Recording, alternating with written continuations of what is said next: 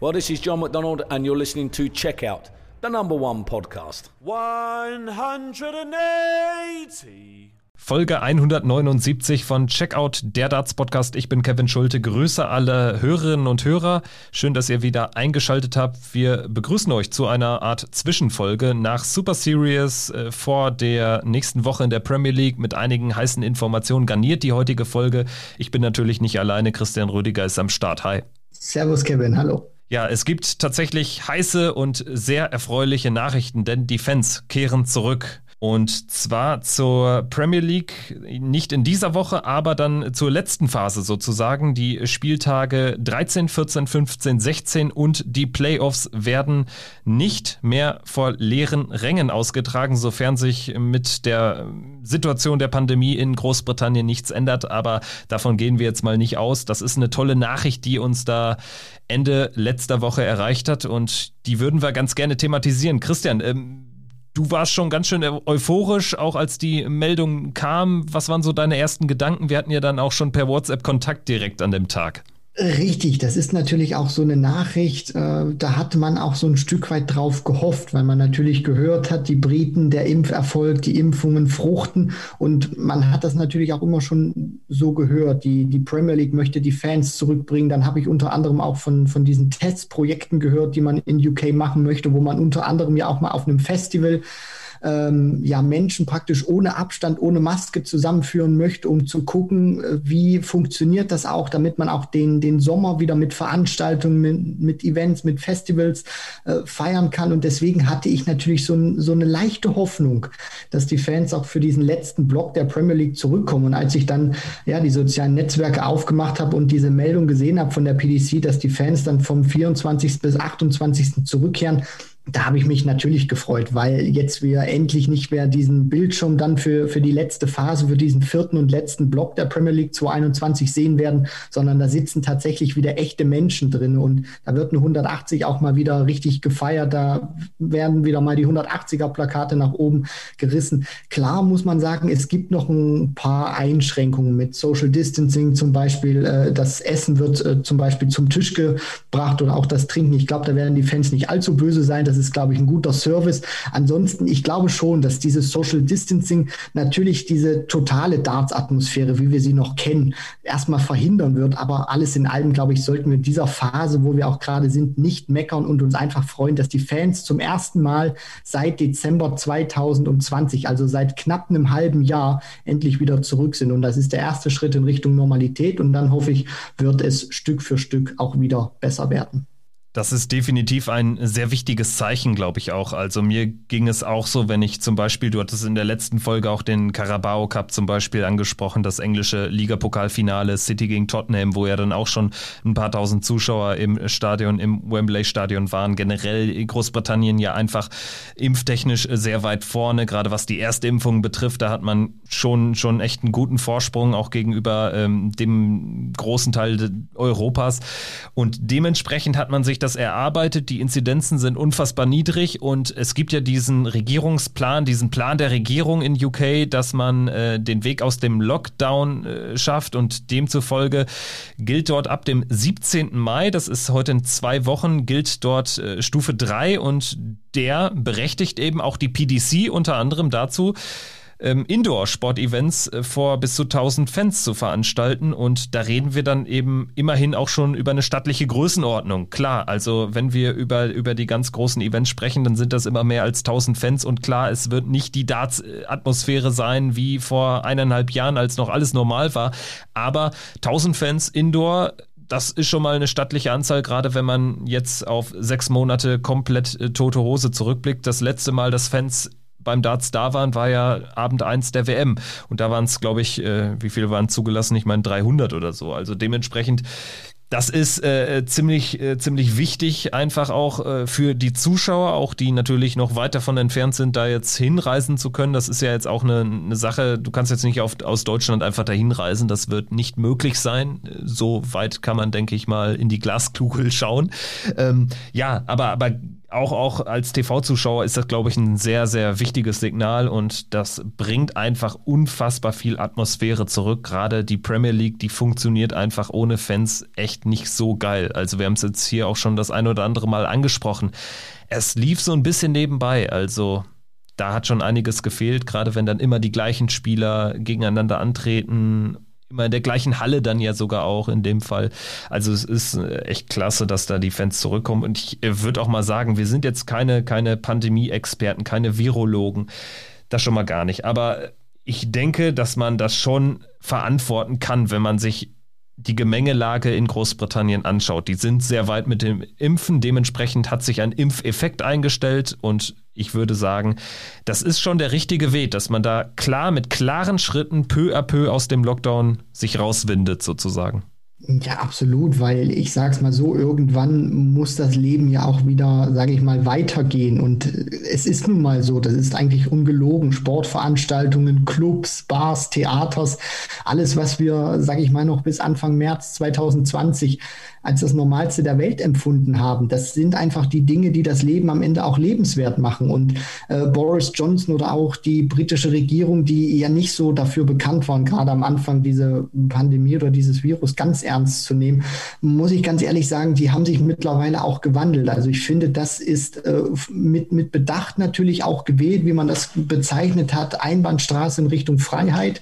Aber sie, sie machen das auch konsequent. Die, die Arztpraxen, die Impfzentren, das funktioniert funktioniert alles wie am Schnürchen und die legen da wirklich ein gutes Tempo hin. Und ich meine, dieses äh, Thema, ich meine, die Premier League, das dürfen wir auch nicht vergessen. Also sind quasi, auch wenn die Situation jetzt deutlich besser ist als vor einem halben Jahr, sind es ja im Prinzip die gleichen Standards, wie die Fans zurückkehren dürfen, wie vor einem halben Jahr. Also weiterhin Social Distancing. Es gibt halt nur diesen, diesen One-Way, also rein und dann wieder diesen anderen Weg raus, dass man sich da ja nicht irgendwie überschneidet oder über den Haufen läuft. In der Hinsicht, ähm, Gesichtsbedeckung oder in der Hinsicht Maske müssen dann natürlich auch getragen werden. Dann darf man sich nicht frei die Getränke holen. Also da wird natürlich auch schon geachtet, dass man in dieser Phase diesen Erfolg, den man gerade hat, sich nicht verspielt. Und ich meine, wenn du es verantworten kannst, dann ist es natürlich auch so ein Event unter so einem Rahmen, weil ich hatte gerade Kevin schon mal dieses dieses äh, Thema mit dem mit dem mit diesem Test Veranstaltung ähm, aufgeführt. Da ist es nämlich so, dass in Liverpool jetzt zum Beispiel so ein Event stattfindet mit 5000 Zuschauern ohne Abstand, ohne Maske. Das hat auch CNN berichtet.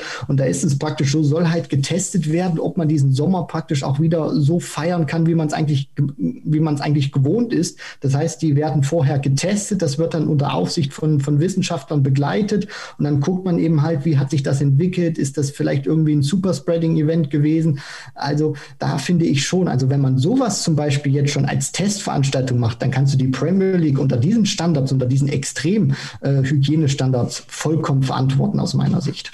Also ich halte das aber auch für richtig, das ich, möchte ich auch klarstellen, dass man jetzt wirklich tatsächlich äh, dosiert wieder zurück zur Normalität geht, dass es nicht irgendwie ein Fingerschnipsen ist und dann läuft alles wieder so wie vor eineinhalb Jahren.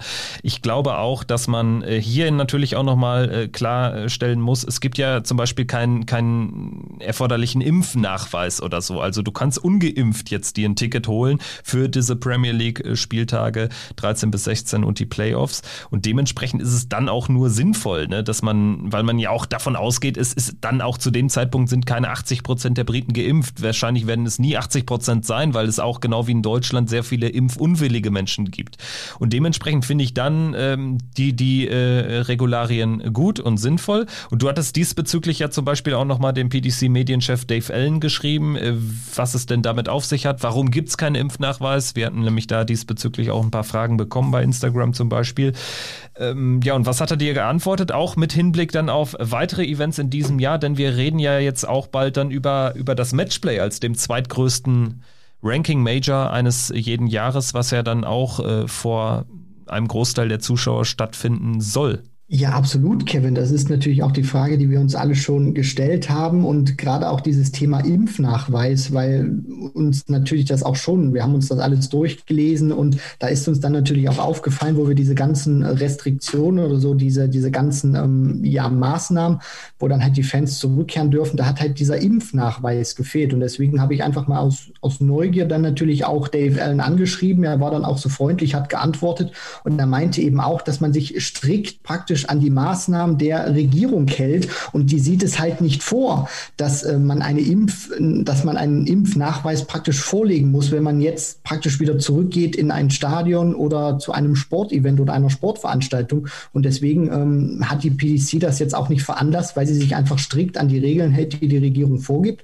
Und die sieht halt auch einfach keinen Impfnachweis vor. Und damit hat sich das Thema dann, sage ich mal, in der Hinsicht auch erledigt. Und Du hast ja auch dann schon das Matchplay angesprochen, weil das ja auch erst in ein paar Monaten dann ist. Praktisch Mitte Juli geht es dann los. Also so in ja gut drei Monaten kann man fast sagen. Äh, hatte ich dann einfach nochmal gefragt, weil dann werden wieder mehr Menschen geimpft sein, Erstimpfung, auch Zweitimpfung, ob dieses Matchplay unter den gleichen Voraussetzungen stattfindet wie die Premier League, dann dieser, dieser letzte Block. Und da meinte er, Stand jetzt findet das Matchplay mit Zuschauern statt unter den gleichen Voraussetzungen. Heißt Social Distancing, die Fans, diesen, diesen One-Way wird es, wird es geben. Also es wird praktisch so ablaufen. So hat er es mir zumindest geschrieben, Dave Allen, wie das mit der Premier League Stand jetzt ist, auch wenn das drei Monate später ist. Und das hat mich auch schon ein bisschen aufhorchen lassen, weil ich dachte, okay, da wird vielleicht schon ein bisschen was wieder gelockert für die Zuschauerthematik, aber anscheinend spielt man da wirklich äh, sehr auf Sicherheit. Was aber auch, glaube ich, wenn wir jetzt, wir reden da über in zweieinhalb Monaten. Also wir sind gerade noch in einem Status, also wir machen den Podcast ja aus Deutschland und wir sind hier, wir haben einen der aktuell wahrscheinlich härtesten Lockdowns in Europa. Also das sind jetzt alles auch noch Zeiträume, wo ich jetzt sage, ich bin trotzdem optimistisch. Wenn ich mir ganz diese Meldungen anschaue, dann ist es irgendwie also bei mir nicht der erste Gedanke, hä, warum ist das jetzt immer noch da unter, unter Restriktionen geplant, sondern ich bin eher ähm, optimistisch und jetzt tatsächlich mal guter Dinge. Also es gab hier Monate, wo wir auch dann auch in Vor- oder Nachgesprächen vom Podcast, also wir sprechen jetzt auch nicht nur während des Podcasts miteinander, wo wir dann schon echt auch down waren, so wie ihr, äh, liebe Hörerinnen und liebe Hörer, vielleicht auch. Und äh, ich weiß nicht, wie es euch geht, aber schreibt uns gerne mal. Also bei uns ist es dann doch schon eher jetzt ja, Euphorie wäre zu viel gesagt, aber endlich mal eine positivere Grundstimmung und die wird ähm, bei mir auch maßgeblich durch solche Nachrichten befeuert und ich glaube nicht, dass wir jetzt in, also wir, wir hängen einfach locker mal, äh, weiß ich nicht, zwei oder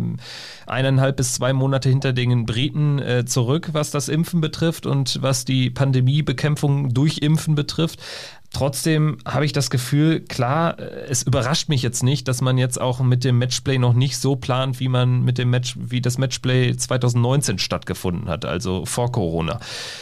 Weiß ich nicht, wie du siehst. Also, weißt du, was ich meine? So ein bisschen, also es überrascht mich jetzt komplett nicht, dass man jetzt da nicht sagt, hier stand jetzt, ähm, planen wir das so, wie wir jedes normale Matchplay in den Jahren vor Corona geplant haben.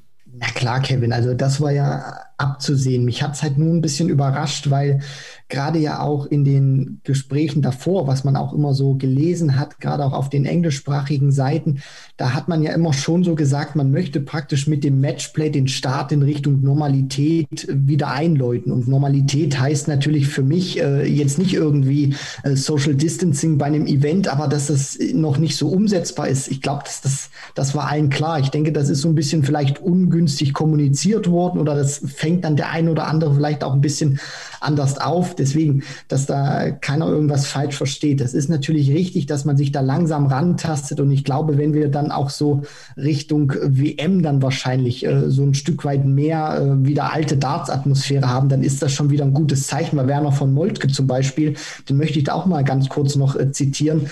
Der hatte ja auch mal vor ein paar Monaten bei den Kollegen von Sport 1, wo er da im Co-Kommentar saß, äh, persönlich gesagt, also die PDC Europe zum Beispiel plant das Jahr 2021 als Übergangsjahr und 2022, also nächstes Jahr, soll es dann wieder richtig losgehen. Und ich glaube, das zeigt auch so diese Philosophie, gerade bei, bei der PDC, Stichwort Rückkehr der Fans, dass man eben jetzt die Fans einfach dauerhaft wieder zurückhaben möchte bei den großen Events. Hauptsache, sie sind erstmal da, sie, sie füllen den Raum auch wieder, sie erzeugen wieder eine Präsenz, sie können mit den Spielern interagieren. Das ist auch, glaube ich, für die, für die Jungs ganz oben sehr, sehr wichtig. Und man dann auch wieder versucht, mit all dem, was man jetzt natürlich auch hat, mit all dem, was man weiß, vielleicht kommen auch noch ein paar neue Medikamente dann irgendwie dazu. Das gibt noch mehr weitere Fortschritte in der Medizin, dass man dann einfach für das Jahr 2022 dann wieder deutlich normaler Darts-Events schauen kann, wo man wirklich wieder davor sitzt und denkt, yo, das ist eigentlich so, wie wir es normalerweise gekannt haben. Ich sag mal so, alleine die Tatsache, und ich denke, da kann man von der Tatsache sprechen, das ist ja jetzt äh, keine Spekulation. Also es wird einfach nicht mehr so schlimm werden, wie es jetzt schon mal war. Also wir reden jetzt nicht über, über die Situation jetzt gerade, äh, was, was Intensivbetten betrifft und so. Ich meine, da sind wir noch längst nicht über den Berg in Deutschland, wenn man sich äh, da die Berichte anschaut von den äh, Pflegerinnen und Pflegern, die dort arbeiten zum Beispiel. Aber was so diese Gesamtlage betrifft, da muss man schon sagen, dass wir jetzt einfach auf den letzten Metern sind und nicht mehr irgendwo uns mittendrin befinden. Wir haben den größten Teil überstanden. Das gilt eben dann äh, für Großbritannien ganz besonders, weil sie eben, was das Impfen betrifft, ähm, schon vor uns sind und noch deutlich vor uns liegen. Bei uns läuft es ja mittlerweile aber auch schon besser. Gut, ich würde sagen, ähm, wir gehen so ein bisschen davon weg, schauen aber trotzdem nochmal auf ein paar andere Ankündigungen. Wir hatten jetzt den letzten Podcast aufgenommen nach ähm, der Super Series 3, also Darts sind seitdem eh nicht geflogen, deswegen können wir auch hier in dieser Folge über solche Themen sprechen. Ähm, das sind ja auch wichtige Themen, die so ein bisschen ähm, ja, den Ton setzen für den weiteren Verlauf des Jahres. Und zwar hatten wir auch letztes Mal schon gesagt, wir erwarten, dass es natürlich bis zum Matchplay, das ja Mitte Juli dann beginnt, dass es äh, bis dahin noch ein paar Turniere geben wird, um sich da ins Feld zu spielen. Und jetzt ist bestätigt worden, es sind acht an der Zahl. Das heißt, zwei weitere Super Series Events werden ausgetragen. Die Super Series 4 findet statt vom 14. bis einschließlich 17. Juni in Milton Keynes und die äh, Super Series Series 5 vier weitere Players Championship Events vom 6. bis 9. Juli in Bolton. Das heißt, es gibt acht Turniere für die Spieler auf der Pro Tour, um sich noch in das Feld für das World Matchplay äh, ähm, äh, zu qualifizieren. Und das ist eigentlich genau die Anzahl, die wir auch prognostiziert haben. Und dementsprechend ist das auch keine Überraschung. Es fällt jetzt zum Beispiel auf, dass man ähm, das Ganze nochmal ja, dann jetzt auch nicht, nicht zu nah irgendwie aneinander frachtet, sondern dass man tatsächlich den bislang komplett freien Juni nutzt für eine Woche und dann eben Juli dann auch mit ein bisschen Vorlauf zum Matchplay, dass man ähm, da eben zwei unabhängige ähm, Super Series Turnierserien nochmal an den Start bringt. Das halte ich auch für richtig. Das ist natürlich eine wunderbare Nachricht, die da reingeflogen ist, dass wir eben nochmal diese zwei Blöcke dann haben werden, vom 14. bis 17. in Milton Keynes und dann natürlich ähm, vom 6. bis 9. Juli dann. Also kann man sagen, das endet dann so im Prinzip, ja, ein bisschen mehr als eine Woche vor Matchplay, das ja dann am 17. anfängt. Und was natürlich auch sehr, sehr wichtig ist, gerade auch für, für Spieler, die äh, Stand jetzt natürlich noch nicht für das World Matchplay qualifiziert sind, wie ein Steven Bunting unter anderem, WM-Halbfinalist äh, der vergangenen WM oder dann auch ein Max Hopp, Simon Whitlock ist zum Beispiel Stand jetzt auch nicht dabei beim World Matchplay. Die haben jetzt natürlich nochmal acht Turniere, wo sie wirklich alles reinhauen können, um bei diesem wichtigen, wichtigen Turnier in vielerlei Hinsicht, sportlich natürlich, preisgeldtechnisch, aber natürlich auch die Zuschauer sage ich mal, beim ersten großen Major dann natürlich auch wieder vollkommen dabei. Also hoffen wir natürlich von, von Anfang bis Ende, weil die Premier League hat ja jetzt eigentlich drei Viertel lang ohne Zuschauer stattgefunden und jetzt so gegen Ende. Aber beim Matchplay, das ist, glaube ich, auch nochmal was Besonderes, wenn wirklich von Tag eins bis zum Ende die Zuschauer wieder dabei sind. Und da will einfach jeder dabei sein, weil es auch endlich wieder in den Empress Ballroom geht in Blackpool. Und äh, das ist nochmal ein ganz anderes Gefühl, als das jetzt im Home of Darts praktisch der vergangenen eineinhalb Jahre in Milton Keynes zu sein. Also die werden alles reinlegen und ich glaube, da wird man auch wirklich sehr viel Druck dann auch bei bei, bei solchen Spielern, glaube ich, auch verspüren. Was ich tatsächlich wichtig finde, ist, dass man äh, noch eine Woche Pause lässt, als äh, also auch für, für ähm, die Spieler, die sich dann fürs Matchplay qualifizieren, weil ich glaube, sonst ist das echt nicht ganz so geil, wenn man dann irgendwie in der Bubble ist über so lange Zeit. Ist sowieso dann die nächste Frage. Gibt es dann überhaupt noch eine Bubble für die Spieler? Kann man auch schon in Frage stellen. Also vielleicht habe ich da jetzt auch äh, schon schon äh, unrechtmäßig vorgegriffen. Ist ja auch ein anderes Thema. Aber grundsätzlich, glaube ich, ist es schon gut, dass man jetzt erstmal noch bei diesem Super Series Format bleibt. Also, dass man Turniere on Block spielt. Und acht an der Zahl, das ist jetzt auch nochmal eine stattliche Anzahl, sodass man dann am Ende einfach auch echt, äh, ähm, ja, 20 Turniere hatte für äh, das Race äh, zum Matchplay in diesem Jahr. Also, das äh, finde ich, finde ich echt passabel trotz der Situation. Also das ist dann alles andere als ein Muster ohne Wert. Also das hat ja dann schon starke Aussagekraft, das Matchplay Race. Gut, ähm, weiteres Thema, das kam auch damit auf. Das war ja, glaube ich, am Donnerstag die, die Info rausgekommen. Ähm, und zwar in einem Nebensatz stand, dass die European Tour in der zweiten Hälfte des Jahres dann auch wieder an den Start gebracht werden soll. Und das ist natürlich gerade für uns deutsche Darts-Fans und äh, Beobachter ähm, eine wichtige Mitteilung. Und da sind wir auch mal gespannt, was so in den nächsten Tagen da von Seiten der PDC Europe noch bekannt gegeben wird. Also wir erwarten auf jeden Fall, dass es da ein paar Turniere wieder gibt. Die PDC Europe hatte das ganze ja auch in Person von Werner von Molke, von ihrem Chef, auch schon vor längerer Zeit. Ich glaube, Zitat war Übergangsjahr, so hatte man das Jahr 2021 ähm, prognostiziert sozusagen. Ne? Genau. Und ähm, weil du das ja auch gerade schon mal ansprichst, Thema European Tour da möchte man ja dann was ankündigen, zweite Jahreshälfte, ähm, ohne da jetzt Werbung zu machen. Aber ich sage es trotzdem, Hashtag Werbung, ähm, obwohl es in der Hinsicht keine ist, weil die Info kann sich eigentlich jeder von der PDC Europe ziehen. Ähm, die haben ja auch jetzt hier so ihre Not So Late Night Dart Show und da ist jetzt in der nächsten Ausgabe neben NVG unter anderem Werner von Moltke zu Gast und er will sich eben jetzt auch über diese European Tour äußern, wie die in diesem Jahr stattfinden soll oder wie die aussehen wird. Deswegen, ich kann mir schon vorstellen, wenn Werner sich dann da auch hinsetzt in die Show und da plaudert, dann wird er da auch schon ein paar Details zumindest verraten. Jetzt sicherlich nicht en Detail, dann findet das Turnier statt und dann äh, spielen wir dort. Aber da wird sicherlich schon das ein oder andere zu hören sein. Und was ich auch noch sehr interessant fand, ist neben der, der European Tour gerade auch so den Bereich für ja die Jungs, die eben nicht so die Tourcard momentan haben oder auch Spieler, die das wirklich auf ähm, Hobby- beziehungsweise Amateurbasis machen. Die Development Tour, da möchte die PDC auch was ankündigen deswegen habe ich mich sehr darüber gefreut, weil ich natürlich auch hoffe selber, dass sie vielleicht in Deutschland was veranstalten, wo ich in diesem Jahr zumindest auch gerne mitspielen würde, wenn es was in, in Deutschland geben würde. Challenge Tour, gerade auch für, für Spieler, die die Tourcard verpasst haben. Also das sind natürlich auch nochmal so Lichtblicke für die Dartspieler, die jetzt nicht bei diesen Players Championship Turnieren dabei sind, wo sie auch wirklich wieder merken, wir können vielleicht auch wieder auf der Tour mitmischen oder besser gesagt abseits der Tour und uns da wieder ein bisschen Preisgeld vielleicht auch erspielen. Also ich glaube, was äh, schon jetzt deutlich wird, ist, dass, dass äh, die zweite Jahreshälfte noch voller wird als sonst. Also ähm, alleine wenn man ein paar Challenge und Development Tour Events da reindrücken will, ähm, unendlich viele Wochenenden gibt's da auch nicht und man wird jetzt äh, einen Teufel tun, irgendwie die parallel zu Major-Events laufen zu lassen, weil dann ist natürlich das mediale Interesse daran äh, gen Null. Dementsprechend äh, bin ich gespannt, was man sich da einfallen lässt. Ich erwarte auch dann mehrere Turniere on Block, dass man vielleicht irgendwie es hinkriegt, zwei Wochenenden A, vier Turniere irgendwie über die Bühne zu bringen oder noch mehr. Man spielt da ja, glaube ich, in der Regel auch zwei Events an einem Tag, also hat man da, genau. hat man da auch schon ein bisschen Spiel Spielraum, ne? Und dementsprechend dann äh, reden wir hier noch über eine Women's Series, die soll es ja dann auch äh, äh in diesem Jahr nochmal geben. Ähm, das sind dann natürlich alles, alles ähm, auch Qualifikationsturniere oder Turnierserien für die WM. Und ähm, die Eurotour, glaube ich, wird auch noch ein ganz bedeutender Faktor werden, selbst wenn es nur vier Turniere wieder sein werden, wie im letzten European Tour Jahr dann muss man sagen, ich glaube nicht, dass wir nochmal 20 Players Championships erleben werden in der zweiten Jahreshälfte. Also wir haben dann jetzt 20 gespielt bis zum Matchplay. Letztes Jahr äh, oder generell war man ja zuletzt auf 30 äh, Players Championship Turniere gegangen und dementsprechend wird man dann äh, vieles freiräumen müssen in dem ohnehin schon vollgepackten Kalender für European Tour Events, dass man da irgendwie drei, vier, fünf noch spielen kann.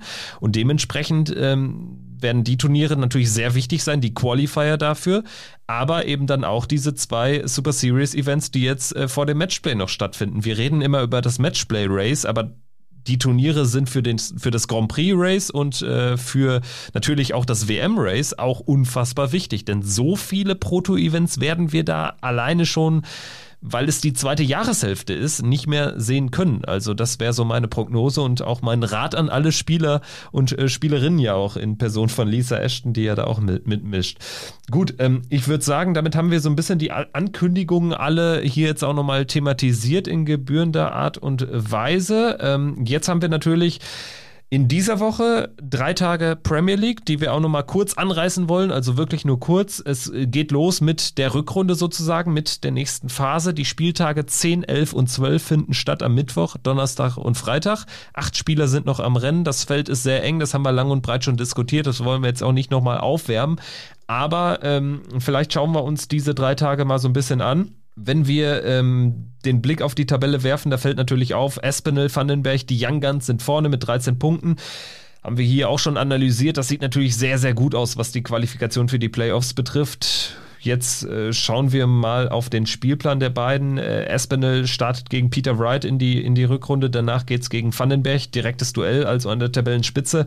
Und danach gegen Johnny Clayton. Das ist eine sehr anspruchsvolle Woche. Das gilt aber auch für den Dreammaker. Vandenberg spielt gegen Van Gerven, dann gegen Espinel und gegen Gary Anderson. Ja, also ich sag mal so, wenn die beiden halbwegs passabel punktetechnisch aus dieser Woche kommen, damit meine ich ein, zwei Siege, dann sieht er schon sehr, sehr gut aus, was die Qualifikation für die Playoffs betrifft. Also, wie ist deine Meinung dazu, wenn wir jetzt mal kurz noch eine Vorschau liefern für diese nächste Woche in der Premier League Darts? Ja, Kevin, absolut. Also die Young Guns, Nathan Aspinall und Dimitri Vandenberg spielen wirklich eine hervorragende Premier League-Saison. Beide mit 13 Punkten. Beide sind auch ohne Niederlage aus diesem zweiten Block rausgegangen, also von den Spieltagen sechs bis neun, beide jeweils drei Siege, Siege geholt, ein Unentschieden. Und was sie für mich auch, finde ich, so diesen klitzekleinen Vorteil vielleicht haben werden gegen einen Gary Anderson oder auch Peter Wright gegenüber, sie sind eben nach Niedernhausen gefahren und haben diese Super Series gespielt. Dimitri Vandenberg hat sich belohnt mit seinem ja, Titel da auf, auf der Pro Tour, konnte eins dieser Super Series Events da gewinnen, also eins der, der Players Championship Turniere von Super Series 3, hat damit auch, finde ich, so, so einen kleinen Brustlöser auf der Pro Tour erzielt, weil da lief es ja so auch von den Ergebnissen bislang gar nicht. Dann kam die Premier League vor TV-Kameras, zack, lief es wieder und jetzt konnte er praktisch diesen Schwung auch mitnehmen. Und ähm, ja, Nathan Aspinall, um den auch, auch zu sagen, ich finde, der hat auch zwei ordentliche Tage gespielt. Die letzten beiden waren jetzt nicht so unbedingt von, der, von den Ergebnissen her das, was er wollte, aber ansonsten in der Premier League überzeugen sie mich bislang wirklich vollends und wenn wir da auch mal reinsteigen, also Dimitri spielt ja direkt gegen Van Gerven. Ich finde auch, dass Van Gerven da stand jetzt für mich nicht der Favorit ist. Dimitri hat ein gutes Gesamtpaket, unfassbar guter Scorer, hat äh, hinter de Sousa die zweitmeisten 180er bislang geworfen nach den neun Spieltagen, also 41 Stück insgesamt, äh, hat bislang auch das höchste Finish gespielt mit 164 Punkten und was bei Dimitri auch gut ist, er hat bislang acht High Finishes ähm, gespielt. Das ist, finde ich, auch ein sensationelles sensationeller Wert. Also man könnte praktisch rechnen, fast in, in jedem Spiel nahezu eins. Ähm, das ist wirklich schon ein bombastischer Wert. Und der einzige, das einzige Manko, was ich bei Dimitri vielleicht ein bisschen sehe, ist die, die Doppelquote. Also er hat bislang die meisten Darts aufs Doppel geworfen von, von allen Premier League-Kandidaten nach den neun Spieltagen, aber eben nur eine Quote von 37 Prozent. Und wenn er auch so, ein, so einen Abend vielleicht erwischt gegen MVG oder dann auch in den ähm, ja, Tagen danach, wo er zum Beispiel am Nacht ähm, 11 dann auch gegen Nathan Aspinall ran muss, ja, dann könnte es, äh, könnte es vielleicht auch schwierig werden, wenn er so, so einen Tag hat wie, wie gegen Gary Anderson, wo er dann äh, eigentlich nahezu nichts trifft. Deswegen, äh, Dimitri wird vom, vom Scoring her da sein und wenn, wenn die Doppel funktionieren, dann wird Van Gerven riesige Probleme haben und aus meiner Sicht auch ähm, mit einer Niederlage dann vom Oki marschieren. Nathan Aspinall, finde ich, der hat ein hervorragendes Gesamtpaket. Kevin scored gut, hat eine gute Doppelquote, hat auch, finde ich, ein großartiges Timing. Das, das zeigt auch, das ist so ein, so ein Kontrastprogramm gegenüber Dimitri Vandenberg. Also Aspinall hat in diesen neun Nächten bislang nur ein Finish von über 100 Punkten gespielt, was auch immer wieder zeigt, finde ich, der spielt sich so stark runter, der ist so gut vom Scoring, dass er diese großen Dinger gar nicht mitnehmen muss, weil er das einfach auch schon vom Scoring her entscheidet und sich immer wieder in eine sehr komfortable Position bringt. Ja, ist so eine 15 Darts Maschine, ne? Also in fünf Aufnahmen äh, ist meistens Schicht im Schacht äh, zugunsten von Nathan Espinel. Und diese Konstanz, die zeichnet ihn ja aus. Also die zeichnet auch Dimitri Vandenberg aus, aber du hast ganz schön herausgestellt, dass natürlich Dimitri Vandenberg, was die Checkout-Quote betrifft, anders zum Beispiel auch als Nathan Espinel, da eher Probleme hat. Trotzdem eben beide punktgleich vorne. Und ja, sie stehen für meine Begriffe tatsächlich ein bisschen über dem Rest und ich glaube auch, dass die Nachricht, ähm, es gibt in der letzten Phase Zuschauer, dass die natürlich auch dann eher äh, zwei Spieler sind, die davon profitieren werden. Also ich glaube schon, dass diese beiden Spieler definitiv noch genügend Punkte holen werden, um sich in die Playoffs zu spielen, weil alles, was da drunter an Spielern kommt, die nehmen sich ja auch gegenseitig die Punkte weg. Dementsprechend, also ich, ich glaube nicht, dass wir auch nur einen der beiden noch ähm, unter Platz 4 sehen werden. Also die werden beide weiterkommen. Ich glaube, es gibt dabei keinem von beiden eine Art Einbruch. Äh, Michael van Gerven ist für mich dann schon eher ein Fragezeichen. Du hast jetzt auch gerade gesagt, gegen Vandenberg, da siehst du schon Dimitri auch äh, sogar in der leichten Favoritenrolle.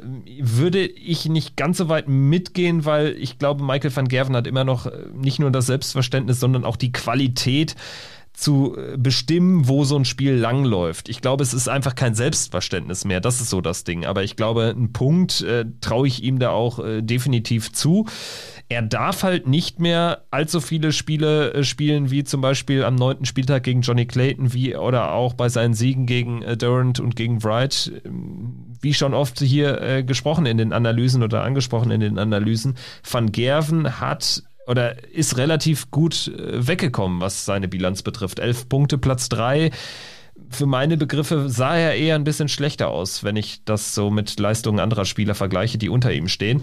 Er trifft jetzt eben auf Dimitri Vandenberg, danach geht es gegen Johnny Clayton schon wieder, also sehr interessant. Die spielen also in kurzer Zeit äh, das zweite Mal gegeneinander und danach heißt sein Gegner in dieser Woche am Freitag James Wade, gegen den hat er verloren in der Hinrunde ja, ist so eine Schlüsselwoche. Also ich glaube, für Michael van Gerven ist die Premier League insofern auch mitentscheidend für den weiteren Verlauf des Jahres, als dass er mit jeder Enttäuschung, die jetzt noch da hinzukommt, desto mehr Vertrauen wird er in sein eigenes Spiel auch verlieren. Und ich meine, wo kannst du dir so viel Selbstvertrauen holen wie in der Champion, äh, wie in der Premier League, wo du nur gegen die echten äh, Hochkaräter spielst? Dementsprechend für meine Begriffe eine Schlüsselwoche beziehungsweise zwei Schlüsselwochen, die ja jetzt noch anstehen in der Premier League für Michael van Gerven das ist ja auch immer so ein Punkt bei Van Gerven, der liebt es ja, wenn diese großen Matches dann auch immer medial vorher so groß gemacht werden. Und wenn er dann auch vielleicht so ein Stück weit als der Underdog gesehen wird und sich dann auch denkt, weil Van Gerven ist ja auch einer, der, der schaut sich das auch an, der, der liebt diesen Trash-Talk im, im Vorbericht und er mag das dann auch, wenn er mit einem Sieg dann von der Bühne geht, vielleicht auch nicht ganz so gut gespielt hat, wie er das gegen Peter Wright gemacht hat und dann auch wirklich austeilen kann, verbal und dann auch zeigt, hier, Freunde, schreibt mich nicht ab, ich bin weiterhin Michael van Gerven und ich werde auch weiter und ich werde auch irgendwann wieder an diesen, an diesen Peak kommen, wo ich schon mal war. Was ich bei van Gerven jetzt auch finde, wenn ich so auf den Spielplan gucke, sehr interessante Woche. Was ich erstmal sagen muss, ist, Gute Nachricht für ihn, er hat ein bisschen mehr Zeit. Also die Distanz wird ja jetzt gestreckt. Wir haben erst Best of 12 Legs gespielt, jetzt werden wir Best of 14 spielen. Das heißt, 7-7 wäre jetzt äh, praktisch ein Unentschieden und nicht mehr 6-6. Das heißt, für einen Sieg bräuchte man acht Legs auf seiner Habenseite. Und der Mix bei Van Gerven, finde ich, äh, ist sehr interessant. Also er spielt gegen Dimitri an, wo, an Abend 10 und dann Abend 11 dann, wie schon angesprochen von dir, Kevin, gegen Johnny Clayton. Das sind erstmal zwei überragende Scorer, finde ich, in dieser Premier League-Saison, die beide ein bisschen Probleme haben, mom momentan die Konstanz auf die Doppel hinzubekommen. Und dann spielt er eben dann zum Abschluss dieses Blocks gegen James Wade, der der stärkste eben für mich persönlich dann auch ist, der am kaltschnäuzigsten ist, der wirklich jeden Fehler nahezu bestraft. Und das ist wirklich sehr interessant für Van Gerven, weil ich glaube, er wird sich in diesen Partien keine Schwäche wirklich richtig erlauben können. Er muss vom Scoring her mithalten gegen Vandenberg, gegen Clayton. Ansonsten wird er wirklich gekascht. Also er darf da nicht diese großen Schwankungen drin haben, wie er das bislang immer gehabt hat, teilweise 104er Average und dann ging es wieder im nächsten Spiel äh, komplett runter. Also da muss er wirklich auf Höhe sein, weil sonst wird Vandenberg und Clayton die werden dann zu weit vom, vom Scoring her weg sein und dann könnten sie es auch mit einer 37% Doppelquote, die ja beide momentan haben, übers Turnier hingesehen, würden da auch meiner Meinung nach äh, Van Gerven dann auch wirklich catchen. Also er muss ins Scoring reinkommen. Die 180er laufen bislang noch nicht so richtig bei Van Gerven und dann bin ich natürlich auch gespannt, was er gegen Wake produzieren wird. Also selbst wenn es da vom Scoring her nicht so läuft, muss er vom Timing her gut sein. Und ich Kevin, ich bin wirklich so am Überlegen, ob Van Gerven das momentan hinbekommt. Er hat gezeigt, er kann das. Er hat bombastische Leistung gezeigt und dann war es am nächsten Abend wieder, äh, ja, nicht das äh, Gelbe vom Ei oder in seiner Hinsicht das, das Grüne vom Ei. Deswegen, ähm, ich bin wirklich gespannt, ob er diese Konstanz dann auch wirklich hinbekommt, weil dass er es drin hat, wissen wir. Aber ob er auch wirklich diesen Schalter, wie er das in den vergangenen Jahren auch immer hatte, wo er den wirklich von, von der einen auf die anderen Sekunde umlegen kann, den sehe ich momentan nicht. Also wenn Van Gerven wirklich muss, dann schafft er es aus meiner Sicht nicht immer, wie er es gerne möchte, das Tempo anzuziehen, so wie er es in den vergangenen Jahren immer wieder gemacht und geschafft hat.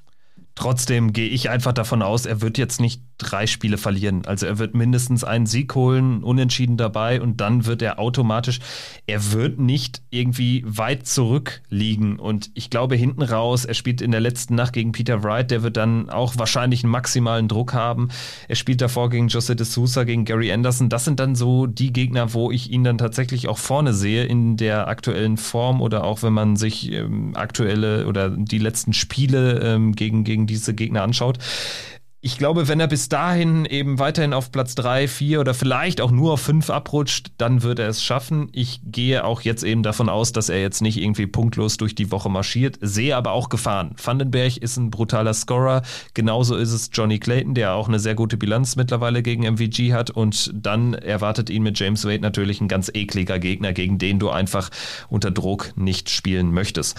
Ähm, apropos Druck, den haben auch die beiden Schotten im Bunde, Peter Wright und Gary Anderson, die können wir vielleicht nochmal ganz kurz erwähnen, weil die auch gegeneinander spielen in der Nacht Nummer 11. Das heißt also am Donnerstag Gary Anderson gegen Peter Wright. Das könnte dann schon so ein kleines Endspiel werden, weil ich sag mal so, beide werden jetzt nicht mehr deutlich in die Playoffs einziehen, denn äh, die haben schon einiges an Punkten liegen gelassen. Für Gary Anderson ist schon gegen Jose de Sousa eigentlich ein Sieg Pflicht. Am äh, Mittwochabend Peter Wright gegen Nathan Aspinall auch fast maximal unter Druck und dann eben das direkte Duell, wo auch nur ein Sieg weiterhilft. Also ja, auch eine sehr entscheidende Woche für die beiden. Wen siehst du eher noch mit Chancen ausgestattet, was die äh, Qualifikation für die Playoffs betrifft?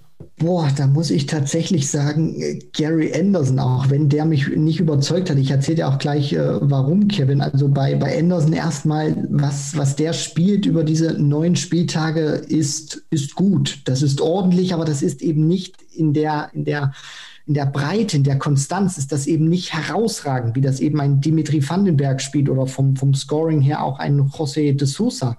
Deswegen Anderson, der hat für mich auch ein Stück weit, finde ich, zuletzt von den Ergebnissen her dann auch abgebaut. Also es war am Anfang immer, immer so gewesen, hat dann Sieg, dann kam, hm, also am, am Anfang unentschieden Sieg, Niederlage, dann wieder Sieg, dann wieder eine Niederlage, dann wieder ein Sieg und dann zum Schluss die letzten drei Spieltage unentschieden und, und zwei Niederlagen. Und das kannst du dir eigentlich zwei Niederlagen am Stück, gerade jetzt auch in, in dieser Breite des Feldes, nicht erlauben.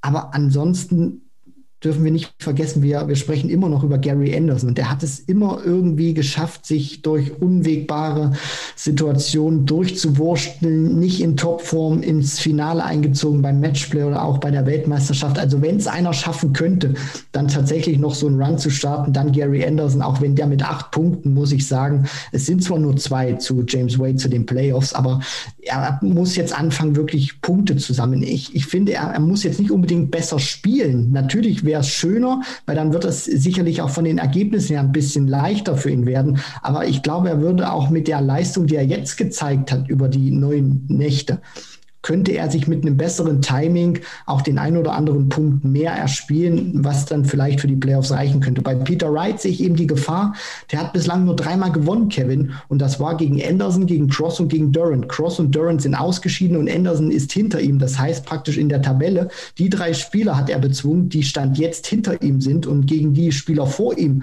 noch kein Sieg. Und das muss sich einfach ändern. Und mir fehlt momentan so ein bisschen die Vorstellungskraft bei Peter Wright, auch zu sehen, dass der jetzt mal wirklich wirklich die Top-Jungs da vorne in der Tabelle auch mal wirklich nicht nur einen Punkt abnehmen kann, sondern tatsächlich auch mal mit einem Sieg vom Oki marschiert.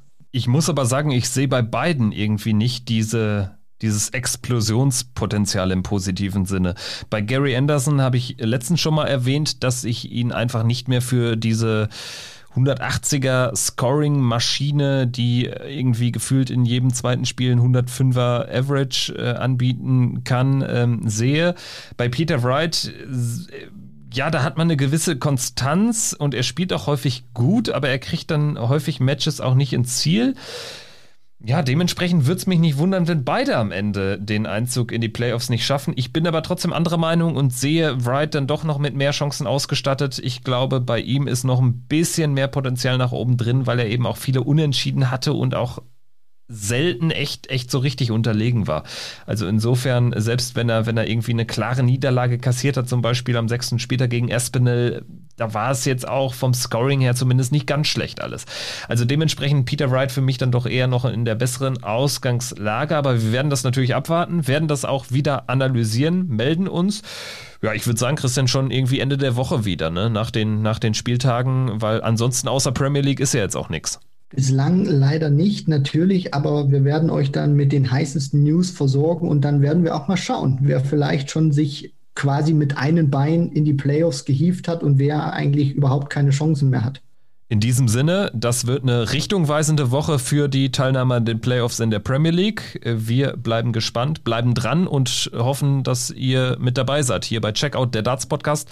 Abonniert uns gerne, das ist echt wichtig, äh, dass ihr A keine Folge verpasst und äh, B äh, hilft uns das natürlich auch weiter, um da auch eine gewisse Sichtbarkeit zu erzielen. Das freut uns immer sehr, auch wenn ihr uns Nachrichten schickt und so.